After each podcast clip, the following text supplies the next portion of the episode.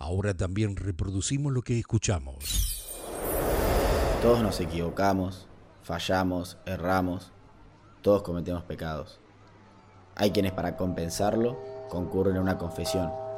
También hay quienes se bañan en aguas sagradas o mediante distintos ritos purifican sus almas.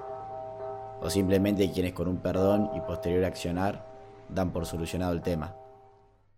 ¿Vos identificaste todos tus pecados? No voy a juzgarte. A través de distintas historias recorreremos estos transgresores de nuestra moral que nos acompañan día a día. Mi nombre es Juma La Maquia y esto es una producción de Backup. La voz es lo primero que se olvida uno de alguien. Por eso necesitamos tener a mano una herramienta para restaurar esa información original. La soberbia es el sentimiento de superioridad hacia el otro, el deseo de ser más importante que los demás. Es considerado el original y el más serio de los pecados capitales. Es la principal fuente de la que derivan el resto de los pecados, la creencia de que todo lo que uno hace o dice es superior, la sobrevaloración del yo, disfrazada muchas veces de falsa humildad. Están todos invitados a este nuevo episodio del mejor podcast, lo digo yo.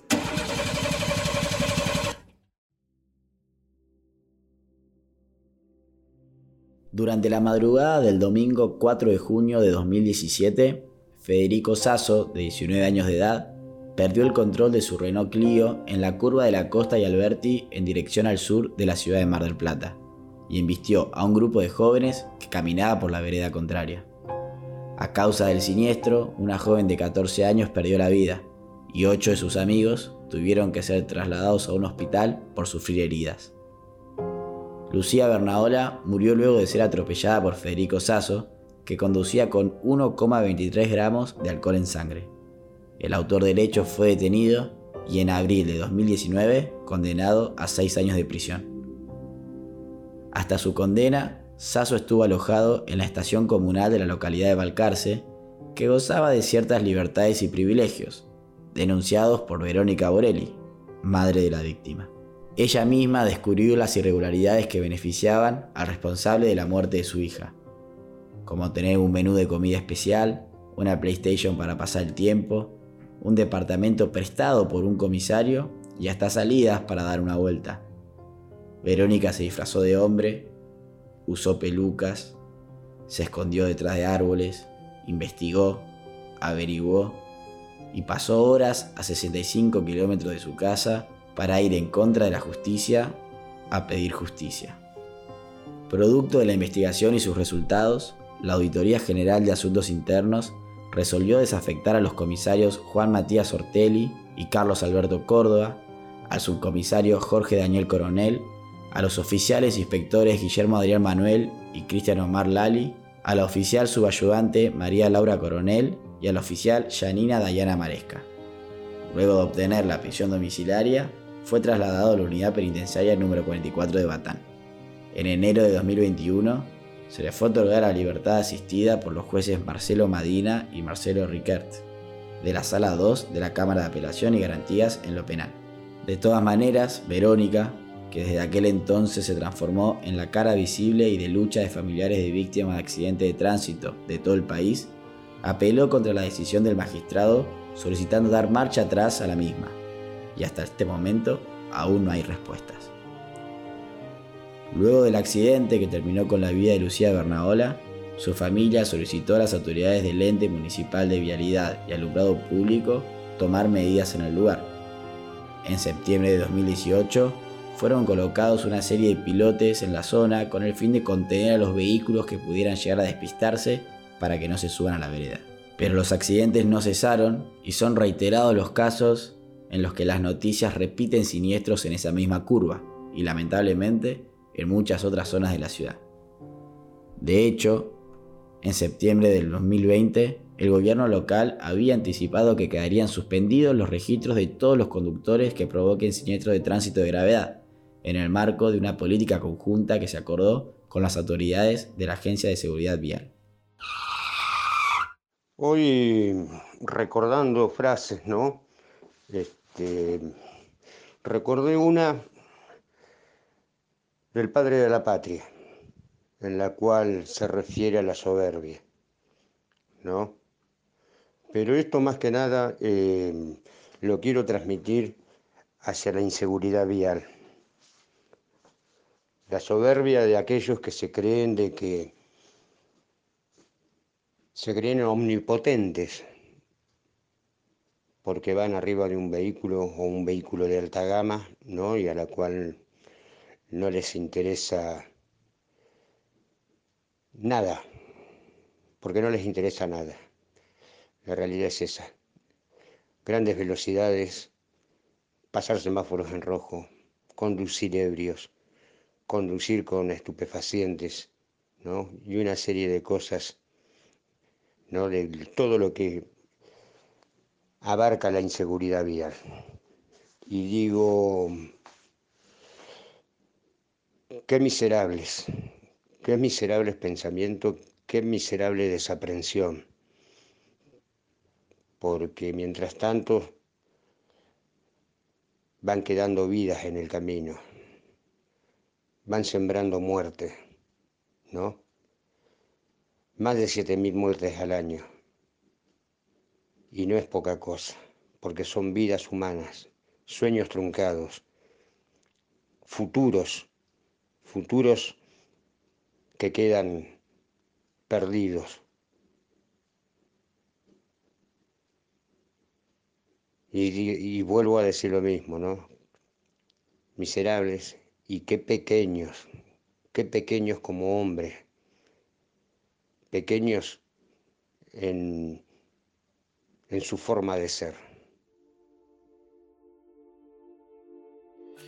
Quien habla es Héctor Blasi, vicepresidente de la Asociación ONG Familiares de Víctimas del Delito y Tránsito de la ciudad de Mar del Plata, fundada en el año 2003 tras el asesinato de Pablo Dagati.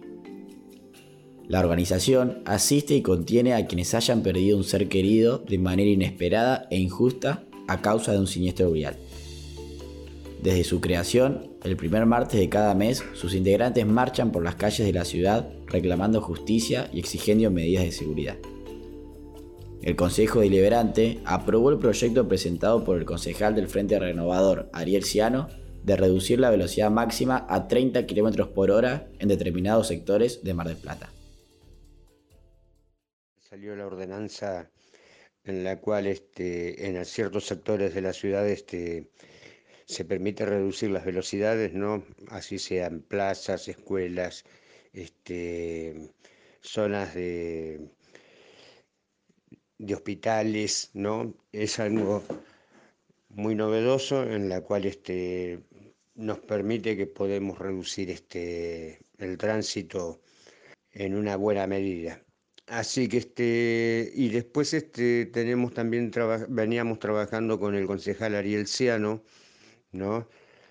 Eh, otro proyecto en la cual este, es hacer una mesa de trabajo este, para explicarle este, a los concejales de qué se trata la medida del colcero, ¿no? en la cual este, venimos trabajando a nivel nacional junto con la Agencia Nacional de Seguridad Vial y por qué la necesidad, ¿no? Porque este, son simplemente son todas medidas tendientes a reducir la siniestralidad y salvar vidas. Así que este, porque no estamos contra la industria vitivinícola, ¿no? Pero de hecho las estadísticas nos dicen ¿no? que una de las principales causas de los siniestros viales este, y la cantidad de víctimas que tenemos a nivel nacional siempre está el, el alcohol de por medio. Nuestro mensaje es simple, si vas a conducir, no tomes, nada más, no estamos en contra de que se prohíba la venta de vinos. Es simplemente eso, de que sean responsables a la hora de conducir.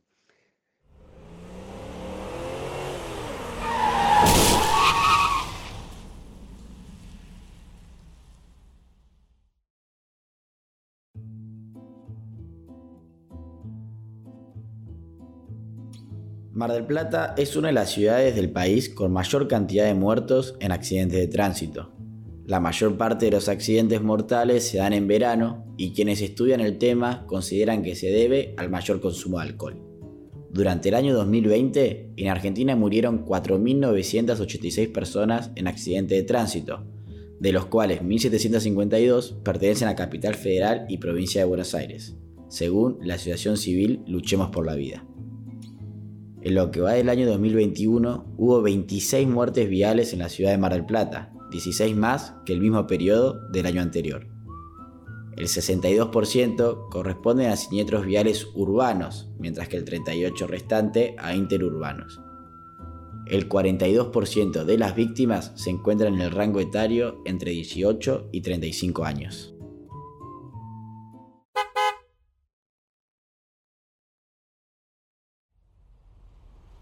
La calle en muchas ocasiones tiene sus propias reglas, Obviamente, eso interrumpe las conductas apropiadas para una sociedad. Walter Iribarren es inspector de tránsito con muchos años de experiencia. Es uno de los vulgarmente conocidos como zorros grises, por su indumentaria en alguna época. A él acudimos para saber si esa soberbia al manejar se tiene a la hora de respetar las normas.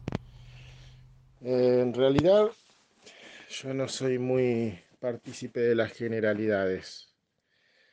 Si bien se puede decir que en general, en general los marplatenses, a grandes rasgos por ahí sí somos muy desprolijos en lo que tiene que ver con el manejo y el tránsito. Eh, también creo que dentro de esa generalidad hay mucha gente que respeta, que respeta y que sobre todo tiene empatía hacia el resto de la población. Eh, ¿Qué quiero decir con esto? Eh, si bien es un término que, bueno, que se está empezando a utilizar mucho, tiene que ver con pensar un poco en el otro. Eh, yo creo que hay mucha gente que realmente piensa en el otro en la medida en que no hace abuso em, de ciertas cuestiones como ser estacionar en una parada de micro o bloqueando una rampa para discapacitados o estacionar en un reservado para discapacitados o cosas así. Eh, me parece que en, mucha gente hay un respeto por esas cosas. Después sí es casi endémico el tema de, por ahí el tema del doble fila, este, la cuestión de los prohibidos y esas cosas que también tienen que ver con, con un readecuamiento que estaría bueno que se hiciera de, de la, cuestión del estacionamiento, sobre todo en zonas eh, muy concurridas como lo que es el centro, Güemes, que hacen falta política, digamos, estructural más que eh, de control, eh, porque ya es una cuestión que, digamos, está muy, muy sobrecargada. Después, sí, este, tenemos un gran grupo de gente que que no es muy amante de cumplir las reglas. Eh, y eso, bueno, va en diferentes escalas. Hay gente que por ahí es muy desprolija en, en lo que estaba mencionando anteriormente, como hay gente que es totalmente desaprensiva y no tiene problemas en, por ejemplo, tomar mucho alcohol y salir a, a manejar, que digamos son las cuestiones más graves porque tienen que ver con eh, poner en riesgo a terceros. Eh, eso tiene que ver con, la, con el tipo de cuestiones eh, y de tipos de faltas que uno ve. Si bien está mal estacionar en un prohibido, no es tan peligroso como tener alcohol al momento de manejar. Eso referente a la cuestión de cómo se comporta la gente. Concatenado a eso, la respuesta ante la autoridad y es diversa. Eh, muchas veces la gente trata de exculpar sus errores. Eh, siempre está muy presente la excusa de eran dos minutos, eh, mi hijo, mi abuelo, mi primo, fui a dejar un sobre. ahí sí, es muy poca la gente que se hace cargo del error, de la falta, y la asume con total responsabilidad. Eh, lo más comunes, el, pedir este, disculpas, el tratar, digamos, de, como se dice, de zafar de la multa, de la contravención. Y en muy raras ocasiones, en las menos, eh, hacerse cargo y ponerse a disposición de, del órgano de contralor, digamos. Em, situaciones violentas, no tantas. Eh, son pocas, pero las hay también. Hay por ahí un grado de crispación este, en algunas personas importante y, y a veces sí. Eh, a pesar de estar en falta también, eh, por ahí surge el insulto o, la violencia en algún caso extremo o simplemente, bueno, la falta de respeto eh, al momento de, hacer una contravención a alguien que está en falta.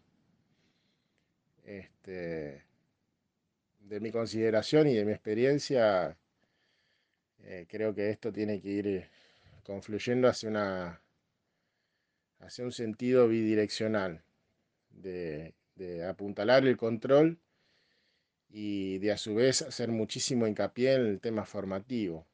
Eh, desde, todos lados. Porque acá me parece que este cambio se puede llegar a dar, pero en muchos años, con una política de formación donde ya a nuestros hijos los vayamos educando fuertemente en el sentido de seguridad vial.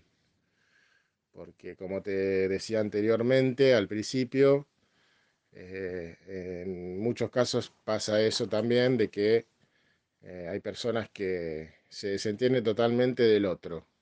Eh, lo único que importa es resolver su cuestión y su cuestión implica que necesita estacionar y que no importa si lo hace de mala manera o realizando una mala maniobra. La ciencia también busca respuestas a cientos de preguntas que generan las conductas humanas. Fernando Po es investigador adjunto del CONICET Mar del Plata, perteneciente al Instituto de Psicología Básica, Aplicada y Tecnología. La visión desde el estudio psicológico de cómo nos movemos en sociedad en un ámbito en la que la mayoría compartimos. Me, parece a mí que en realidad confluyen muchas cosas. En términos generales, creemos que alcanza con saber algo, con tener un conocimiento o una actitud favorable hacia tal o cual objeto de hacia tal o cual, no sé, cosa, comportamiento, lo que fuera, como para que eso este, se traduzca después en comportamiento. Como, bueno, la vida está primero. Pero después empiezan a aparecer otros determinantes. Eh, aparecen los, culturales, aparece eh, la influencia social, aparece eh, la falta de sanción. Por ejemplo, eh, hay algo que sabemos mucho dentro del, o que es que ya se sabe, que es algo que, no es casi ni, necesario objetar ni volver a investigarlo. Y es que el comportamiento vial está muy eh, asociado, o el cumplimiento de, las normas viales está directamente asociado al control y la sanción. Y o sea, si vos controlás y sancionás de acuerdo a la falta, vas a lograr que las personas se comporten como la norma dice. Podemos discutir la norma, si está bien o está mal, después. Eh, las normas generalmente son producto de un consenso, a veces hay que modificarlas. Yo soy bastante militante de que en Mar del Plata los límites de velocidad son altos. Le preguntamos qué factores confluyen en el cambio de un comportamiento de una persona cuando pasa de ser peatón a conductor y nos contestó lo siguiente.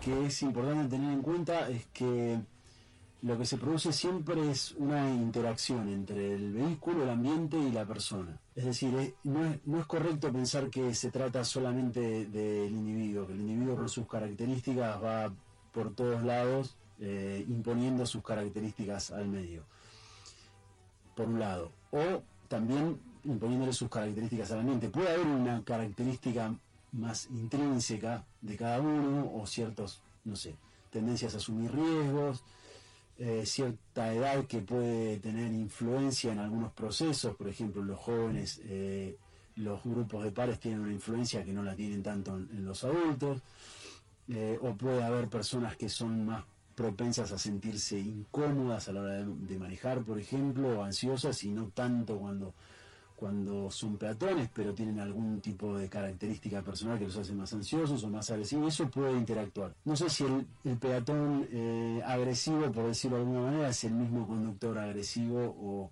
o si hay un efecto también que genera el automóvil o el vehículo o el tipo de transporte que usas. El automóvil, por ejemplo, tiene una, una característica que, que, hay algunos trabajos que lo mencionan, es que genera un tipo de interacción mucho más eh, impersonal. Hay una distancia entre, entre vos y los otros usuarios. Entonces eso permite la expresión de algunos comportamientos. También genera otro tipo de expectativas. Tu expectativa como peatón a la hora de, moverte no es la misma que tu expectativa como conductor, si es que sos peatón y conductor.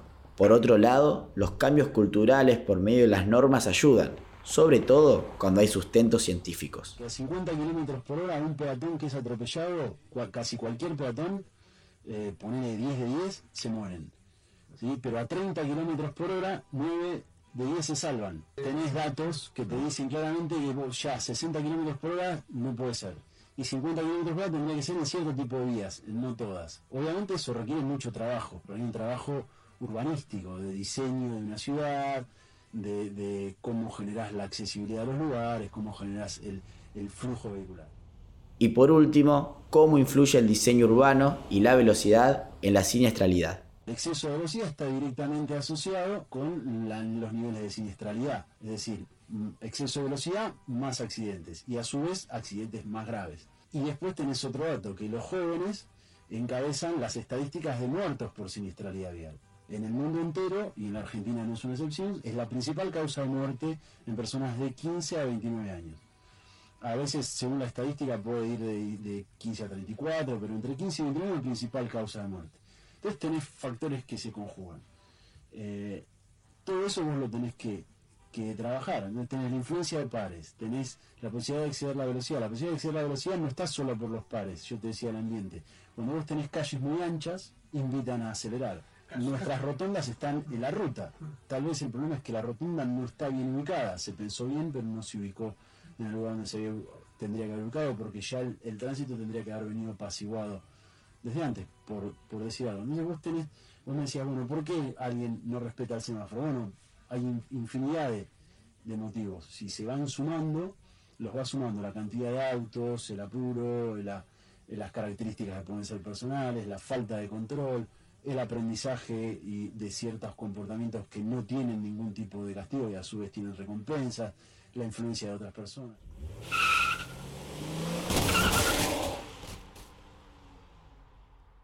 La Red Federal de Asistencia a Víctimas y Familiares de Víctimas de Siniestros Viales es un servicio gratuito que funciona en todo el país, las 24 horas del día, durante los 365 días del año, a través de la línea de atención telefónica 149, opción 2.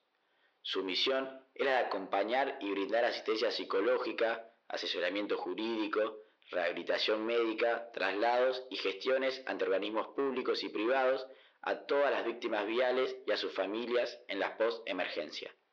Es importante remarcar que ante una situación de emergencia se debe llamar siempre primero al 911. Nos escuchamos en el próximo episodio de Pecados, en la próxima historia. Mi nombre es Juma La Maquia y esto es una producción de Backup. Te invitamos a seguirnos en las distintas plataformas de reproducción de podcast y redes sociales. Escribinos a podcast.backup .com.ar. Directora, Albertina Márquez To. Coordinador de contenidos, Marcelo Díaz.